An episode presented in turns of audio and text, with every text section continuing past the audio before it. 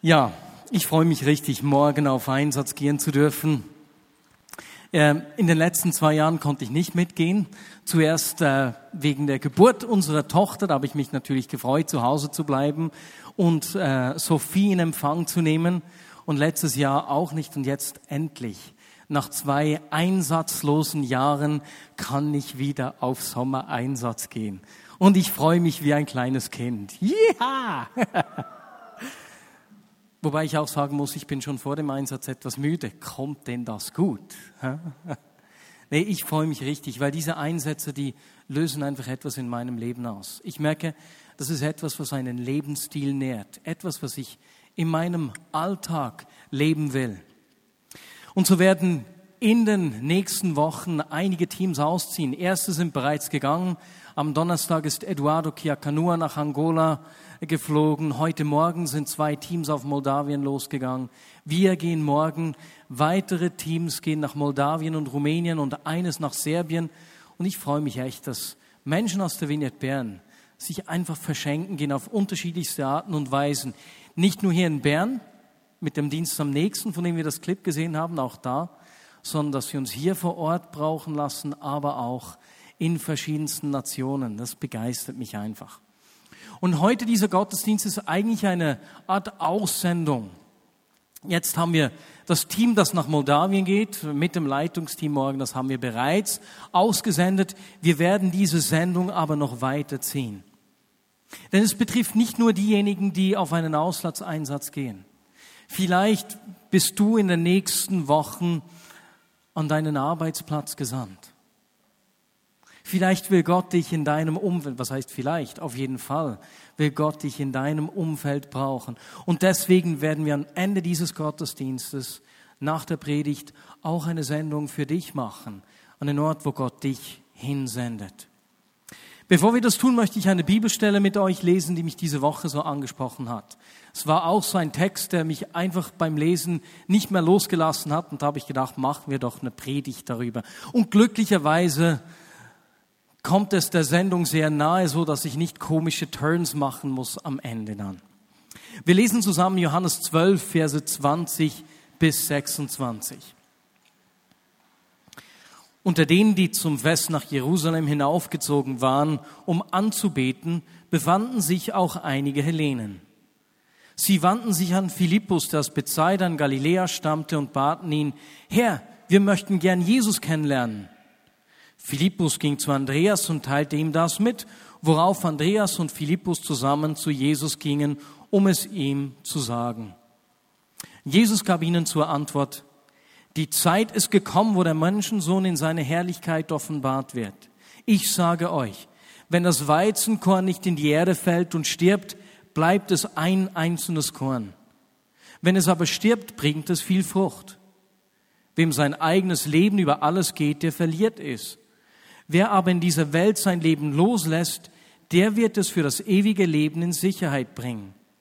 Wenn jemand mir dienen will, muss er mir nachfolgen. Und da, wo ich bin, wird auch mein Diener sein.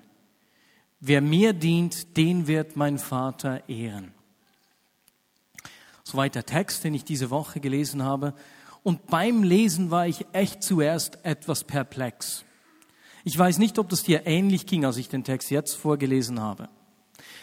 Da kommen also einige Leute nicht jüdischer Herkunft zu Philippus, einige Griechen, und zusammen mit Andreas geht er zu Jesus. Jesus, ich weiß, dass du für die, Juden gekommen bist und wir haben aber auch miteinander gelernt oder gesehen, dass du dem Diener des Hauptmanns auch geholfen hast. Nun sind da einige Menschen, einige Heiden, einige Griechen, die dich sehen wollen. Jesus, wie wäre das? Ist es möglich? Hast du etwas Zeit?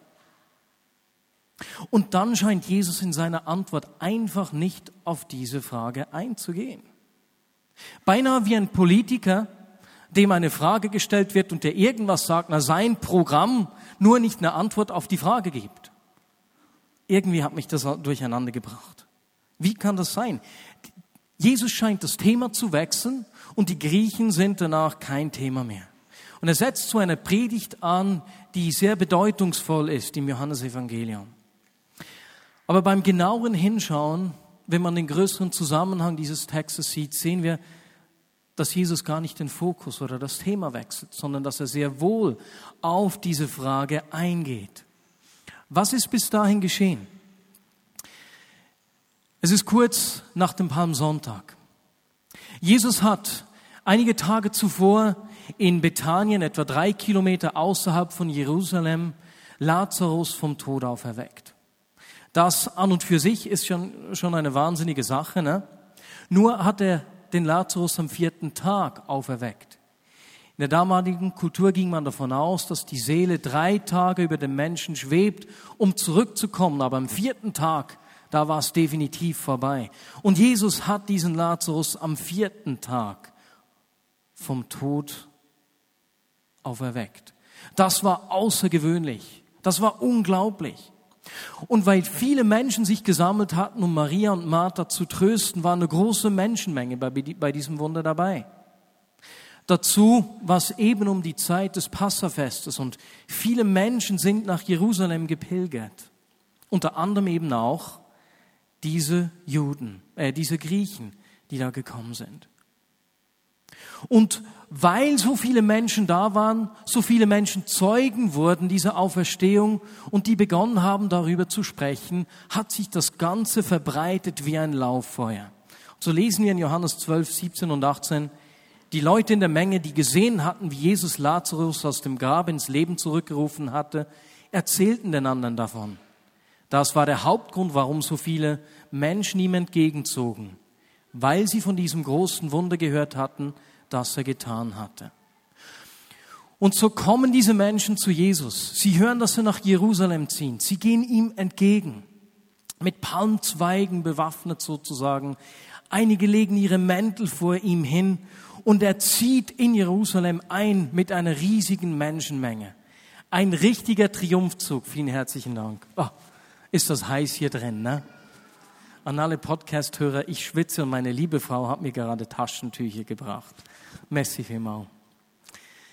Und Jesus zieht wie ein König ein in Jerusalem. Die Menschenmenge jubelt ihm zu.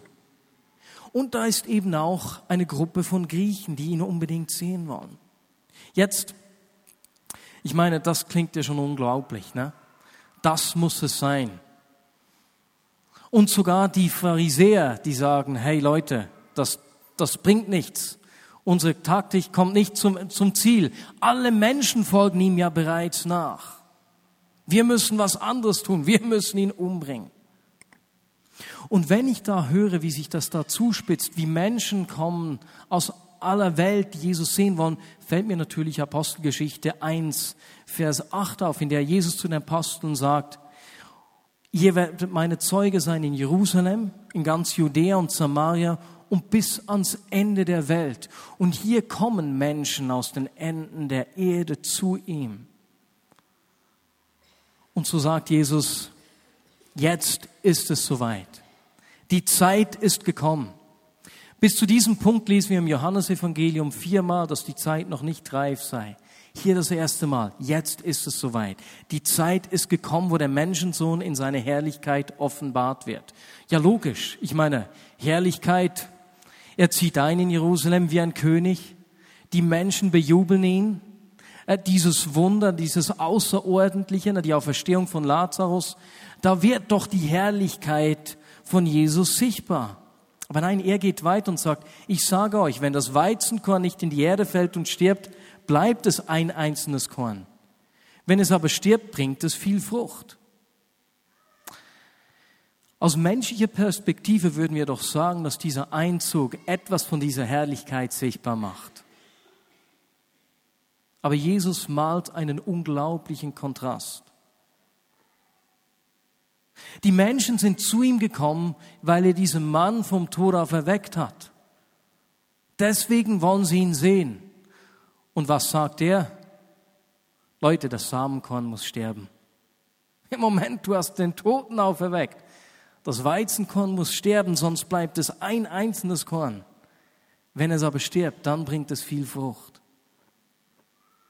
Und es ist offensichtlich, dass Jesus durch diese bildhafte, natürliche Sprache von sich selbst spricht und von der Passion, die vor ihm steht, seinem Tod und seiner Auferstehung. Und es ist, als würde er zu ihnen sagen, Leute, ihr wollt mich wegen diesem außerordentlichen Wunder sehen. Aber ich sage euch, jetzt wird etwas geschehen, das noch viel größere Auswirkungen hat als die Auferstehung von Lazarus. Ich, das Weizenkorn, ich werde sterben und begraben werden. Und wenn ich vom Tod auferstehe, entstehen unzählige Körner, die das gleiche Leben und die gleiche Fülle tragen. Seine Herrlichkeit wird in der Frucht sichtbar, die sein Tod und seine Auferstehung mit sich bringen.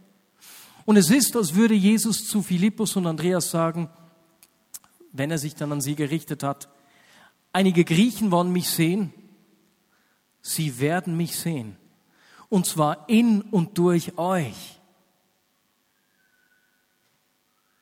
Spannend ist, dass viele dieser Heiden, die sich zum jüdischen Glauben dazugezogen gefühlt haben, später nach der Auferstehung von Jesus zum Glauben an Jesus gekommen sind. Die Herrlichkeit wird in dieser Frucht sichtbar. Und weißt du was? Du und ich, wir sind dieses Weizenkorn, das durch seinen Tod und seine Auferstehung entstanden ist. Du und ich, wir tragen das gleiche Leben, die gleiche Kraft in uns, die diese Menschen zu Jesus gezogen haben hat. Ist nicht unglaublich? Du bist so ein Weizenkorn. Seine Herrlichkeit wird sichtbar, dass durch seinen Tod und Auferstehung die gleiche Kraft in deinem Leben wirksam ist. Um Menschen um uns herum nun nicht mehr einer Person einfach begegnen können, diesem Jesus, sondern dir und mir und ihm in dir und durch dich begegnen. Und so lasst uns das doch kurz einfach einander sagen. Du bist einer, ich bin sein Weizenkorn. Sag das der Person neben dir oder hinter dir.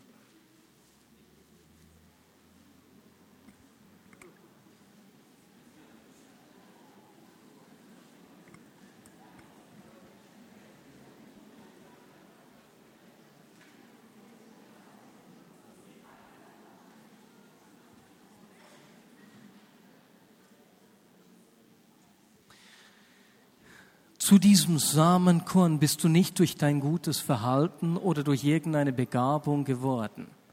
Das hat nichts mit dir oder mit deiner Leistung zu tun, sondern du hast dich Jesus zugewandt. Er ist Herr deines Lebens geworden und so bist du mit ihm gestorben und mit ihm auferstanden. Du bist ein neuer Mensch geworden, eine neue Schöpfung. Und genau das bringen wir durch die Taufe auch zum Ausdruck. Heute ist der sechste Sonntag nach Trinitatis. Heute feiern wir eigentlich die Erinnerung an die Taufe. Ne?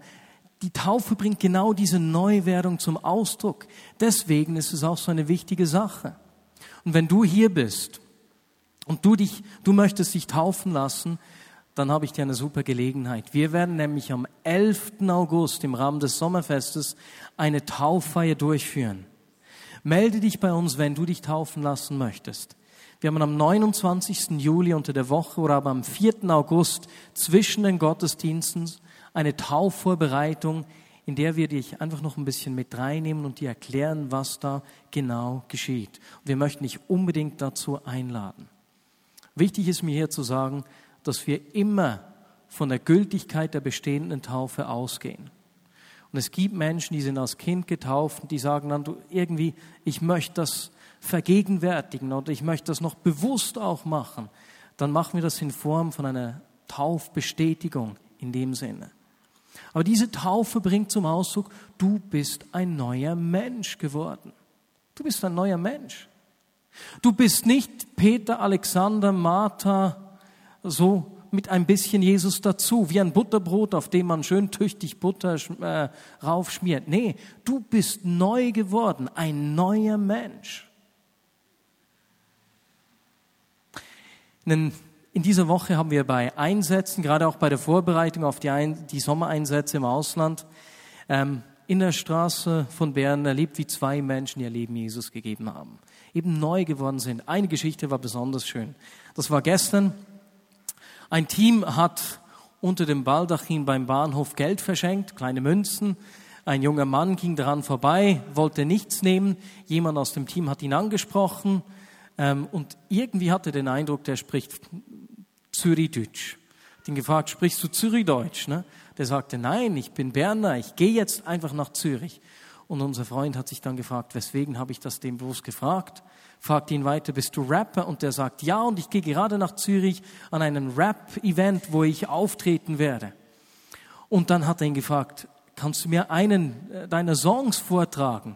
Der hatte gerade einen neuen Text geschrieben, in dem es um Hoffnung und Glaube ging. Der hat ihn dann vorgetragen und es war so cool, weil mit diesem Wort der Erkenntnis hat er so die Leidenschaft dieses Mannes gepackt. Und in diesem Text kam so viel zum Vorschein, dass sich dieser Mensch schon mit Gott auseinandergesetzt hat.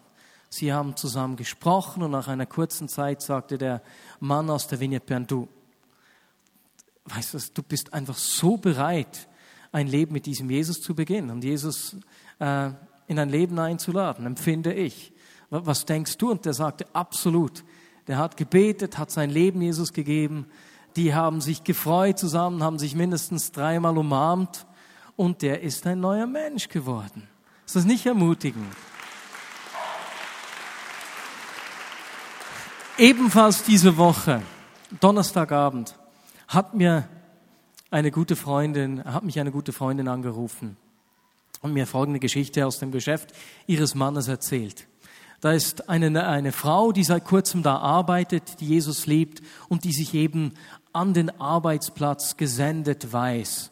Und durch sie ist die persönliche Assistentin des Chefs, des Obersten, wie sagt man dem? CEO, Oberboss, Oberchef, wie auch immer, des, des, des Leiters. Ne?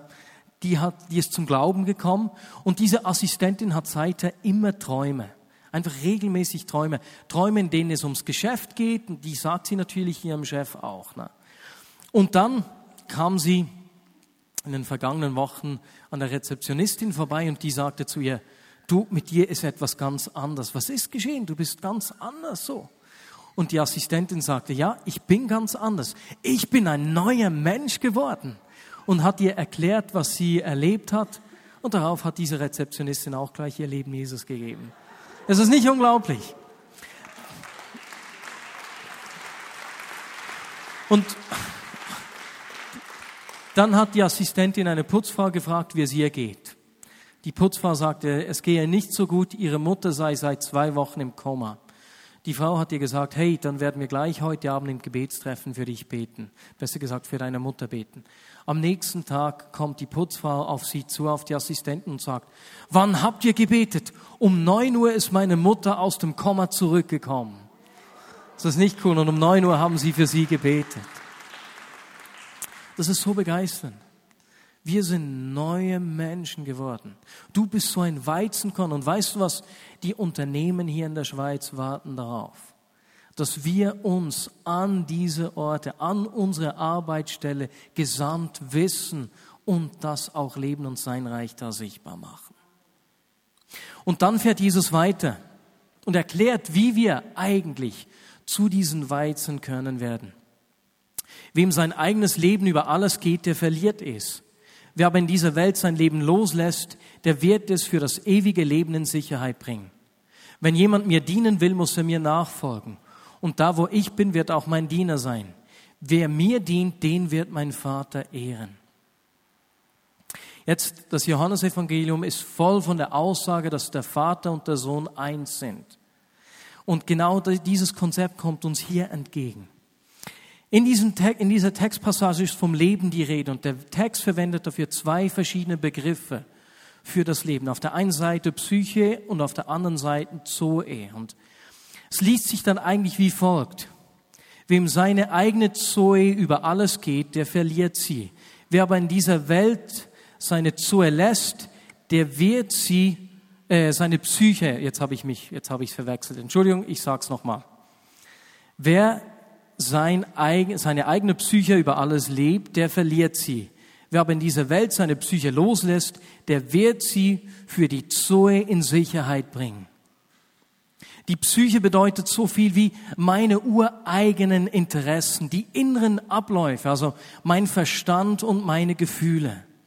Zoe bezeichnet das Leben in einem umfassenderen Sinn. Es ist nicht einfach ewiges Leben im Sinne von Leben, das nicht mehr aufhört, ne? Wie eine Dauerschlaufe, das könnte ja auch langweilig sein, sondern Jesus hat schon an zwei anderen Orten von dieser Zoe gesprochen, und zwar dort, wo er gesagt hat, ich bin das Leben, ich bin die Zoe, oder dort, wo er gesagt hat, in Johannes 10, 10, dass er gekommen ist, um ihnen Leben in Fülle zu geben. Zoe. Und dieses Leben in Fülle hat mit dieser unmittelbaren Gegenwart Gottes zu tun, damit, dass er und der Vater eins ist und dass er uns in diese Beziehung, in diese Einheit reinnehmen will. Er und sein Vater sind eins. Jesus hatte die gleichen Qualitäten, Eigenschaften und Fähigkeiten seines himmlischen Vaters. Weswegen? Weil sie eins waren. Und das hier ist eine Einladung, Leute, ich will eins sein mit euch. Ich will euch nahe sein. Dieser Text spricht von Nähe und Beziehung. Ich habe mich diese Woche mit Gary Keller getroffen und wir haben äh, die Zelle von Bruder Klaus in Flürli-Ranf besucht. Und Bruder Klaus ist ein Mann, der genau dieses Leben in Fülle widerspiegelt. Der hat mich echt richtig begeistert. Und ich möchte euch kurz so eine Einführung in Bruder Klaus geben und dann schildern, was mir von diesem Leben entgegenkommt. Bruder Klaus war ein ehrlicher, liebevoller und von angeschätzter Mann, der einige bedeutende öffentliche Ämter innehatte. Er war beispielsweise Richter und Ratherr und war auch bei, Kriegen in guten Positionen in der Armee. Er wurde auch angefragt, das Amt des Landammanns anzunehmen, aber das soll er abgelehnt haben. Seine Liebe zu Gott hat ihn schon als Kind so richtig gepackt und so hat er sich immer wieder zum Gebet zurückgezogen. Und nach einigem Ringen mit 50 Jahren hat er mit der Erlaubnis seiner Frau sich zurückgezogen, um Eremit zu werden. Und er hat sich da verabschiedet von, von, seiner Frau und seinen zehn Kindern und ist losgezogen. Er dachte eigentlich, er werde als Pilger ins Ausland gehen, sehr wahrscheinlich Richtung Frankreich. Aber als er kurz vor Liestal war, da hatte er eine Erscheinung. Und er sagt, oder er hat selbst, er hat nicht selbst geschrieben, weil er konnte weder lesen noch schreiben, aber ein Zeitzeuge hat das aufgeschrieben.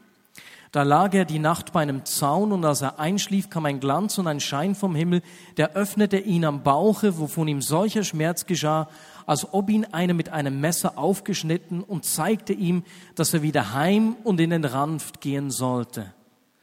Und Bruder Klaus ging dann auch zurück, ließ sich unweit des Hauses seiner Familie nieder, ist aber nie mehr zurückgegangen ins Haus seiner Familie. Seine Familie hat ihn besucht. Und von dieser Begegnung an bei Liestal hat er 20 Jahre, beinahe 20 Jahre lang, nie mehr gegessen und getrunken. Ist das nicht außergewöhnlich? Er konnte nicht mehr. In dieser Begegnung ist etwas geschehen. Diese völlige Abstinenz ist historisch so gut bezeugt, dass sich nicht daran zweifeln lässt. Da haben die politische Obrigkeit hat das überwacht eine Weile. Der Weihbischof von Konstanz hat auch mal zehn Tage bei ihm verbracht, um herauszufinden, ob all die Pilger einem Scharlatan auf dem Leim gehen. Hat zehn Tage mit ihm in seiner Zelle verbracht und hat ihn dann gezwungen, äh, das Abendmahl einzunehmen. Und Bruder Klaus hat ihn gebeten, das nicht zu tun. Und als Bruder Klaus dann ein Stückchen Brot und den Wein nahm, da ist er beinahe erstickt. Er konnte nicht mehr essen. Und es war diese Abstinenz, die viele Menschen zu ihm angezogen hat, beinahe wie bei Jesus durch diese Auferstehung. Leute kamen zu ihm, äh, ganz normale Menschen wie du und ich, aber auch irgendwelche Landesfürsten und haben ihn um Rat gefragt. Und es gibt da noch diese, dieses Guckloch, durch das er dann über den Menschen prophezeit hat. Eine Begebenheit, die wir Schweizer alle gut kennen, ist, dass er eine wichtige Rolle hatte, da auch bei diesem Bund, bei dem Stanzer Verkommnis, eigentlich dem ersten Vertrag zwischen den acht eidgenössischen Orten, die damals in einen kleinen Konflikt kamen. Dieser Bund war unter Druck, weil die acht Orte, Landorte und Stadtorte bei den Burgunderkriegen einige Beute gemacht hatten, reich wurden und es gab keinen Vertrag, wie diese Beute verteilt werden sollte. Und es, die waren schon daran, wieder auseinanderzugehen, ohne Einigkeit. Und da war ein Streit und eine Trennung eigentlich vorgeplant. Ein Pfarrer hat dann Rat geholt bei Bruder Klaus. Der Pfarrer hat das vorgetragen und in der Kürze haben sich die acht Orte gefunden und eben diesen Vertrag miteinander abgeschlossen. So weit, so gut. All diese Geschichten und Geschehnisse sind ja interessant. Aber was mich richtig inspiriert und fasziniert hat, ist wie dieser Mann, der 30 Jahre vor dem Thesenanschlag von Luther gestorben ist. In einer Zeit, in der die Kirche korrupt war, in der man sich geistliche Ämter kaufen konnte, in dem man sich das Seelenheil kaufen konnte, in einer unglaublichen Innigkeit mit Gott lebte. Und durch seine Gottesbeziehung und seine Visionen wurde er sozusagen zum Vorläufer der Reformation. Und ich meine, das war ein Mann, der nicht lesen und schreiben konnte, der hatte keine Bibel. Und ich möchte euch eine dieser Visionen, die er hatte, erzählen, die etwas von diesem Leben ähm, zeigt, das er kennengelernt hat. Es ist seine bekannte Brunnenvision. Kleine Frage, wer von euch kennt die Brunnenvision von Bruder Klaus? Gut, ich werde euch die Brunnenvision in einer Kurzversion vortragen. Bruder Klaus sieht viele Menschen auf einem Platz arbeiten, der ganz der Gemeinde gehörte. Und obwohl sie hart arbeiteten, waren alle ganz arm und er konnte das nicht verstehen. Plötzlich erscheint auf diesem ähm, Platz ein Gebäude. Er nennt es ein Tabernakel, ein Heiligtum. Und das zieht ihn an. Er geht rein und findet dort eine Küche, in der es ein Gefäß hat, in dem sich äh, Honig, Milch und Wein sammeln, die von oben von einer Treppe her runterfließen. Und auch diese Küche ist für alle gedacht, die gehört der Gemeinschaft und wieder war erstaunt, dass nicht mehr dieser bettelarmen Menschen da reingingen, um sich zu ernähren. Er musste unbedingt sehen, woher dieser Fluss aus Milch, Honig und Wein kam, stieg die Treppe hoch. Und als er die Treppe oben war, sah er ein Kästchen, ein ganz normales, einfaches Holzkästchen. Aus dem floss diese, diese eigentlich drei Ströme aus Wein, Honig und Wasser. Und er wollte zu diesem Kästchen gehen und jedes Mal, wenn er, wenn er einen Schritt vor den anderen setzte, plötzlich ist er wie eingesunken, beinahe wie ein Treibsand. Und er merkte, dass ihn viele Dinge aufzuhalten versuchten und er schnell die Beine anziehen musste, wenn er zu diesem Kästchen kommen wollte. Ne? Es gibt viele Dinge, die uns aufhalten wollen, die Fülle zu erleben. Ne? Unsere Psyche. Und als er zu diesem Kästchen kommt, sieht er, dass eben das Zeugs da rausfließt und da will ich etwas vorlesen. Jetzt muss ich den Ort finden, wo ich das niedergeschrieben habe. Hier.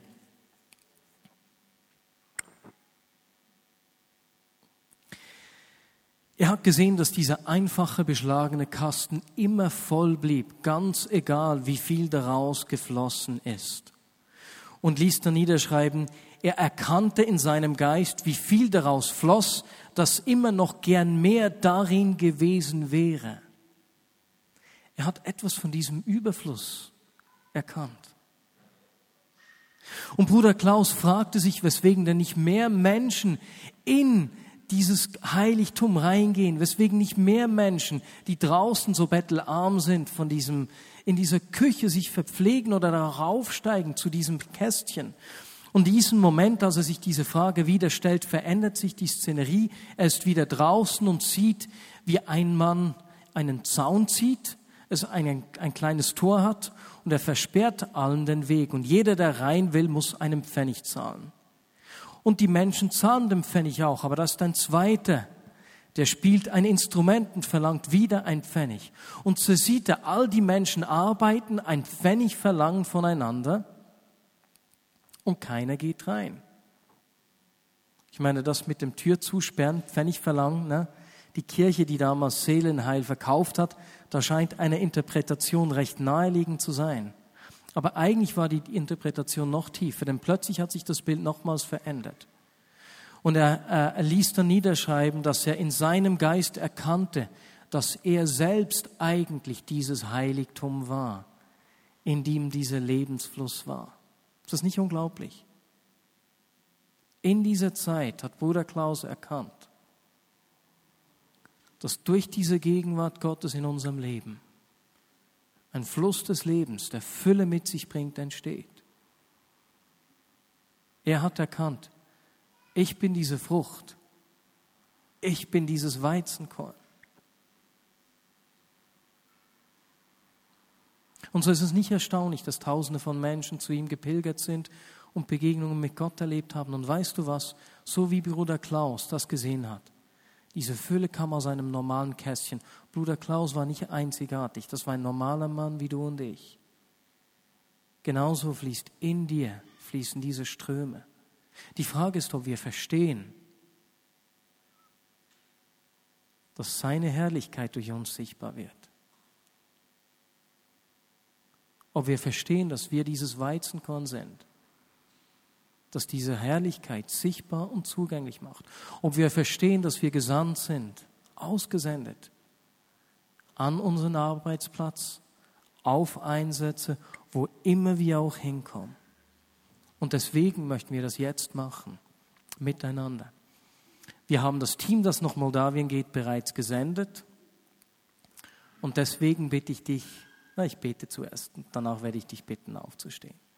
Jesus, ich danke dir dass wir bei Bruder Klaus schon sehen, dass in der Kirchengeschichte immer wieder Menschen erkannt haben, auch in wenigen Umständen,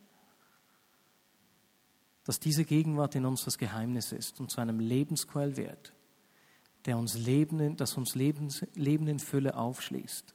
Und nicht nur das, sondern uns zu einem Weizenkorn macht, das Hoffnung bringt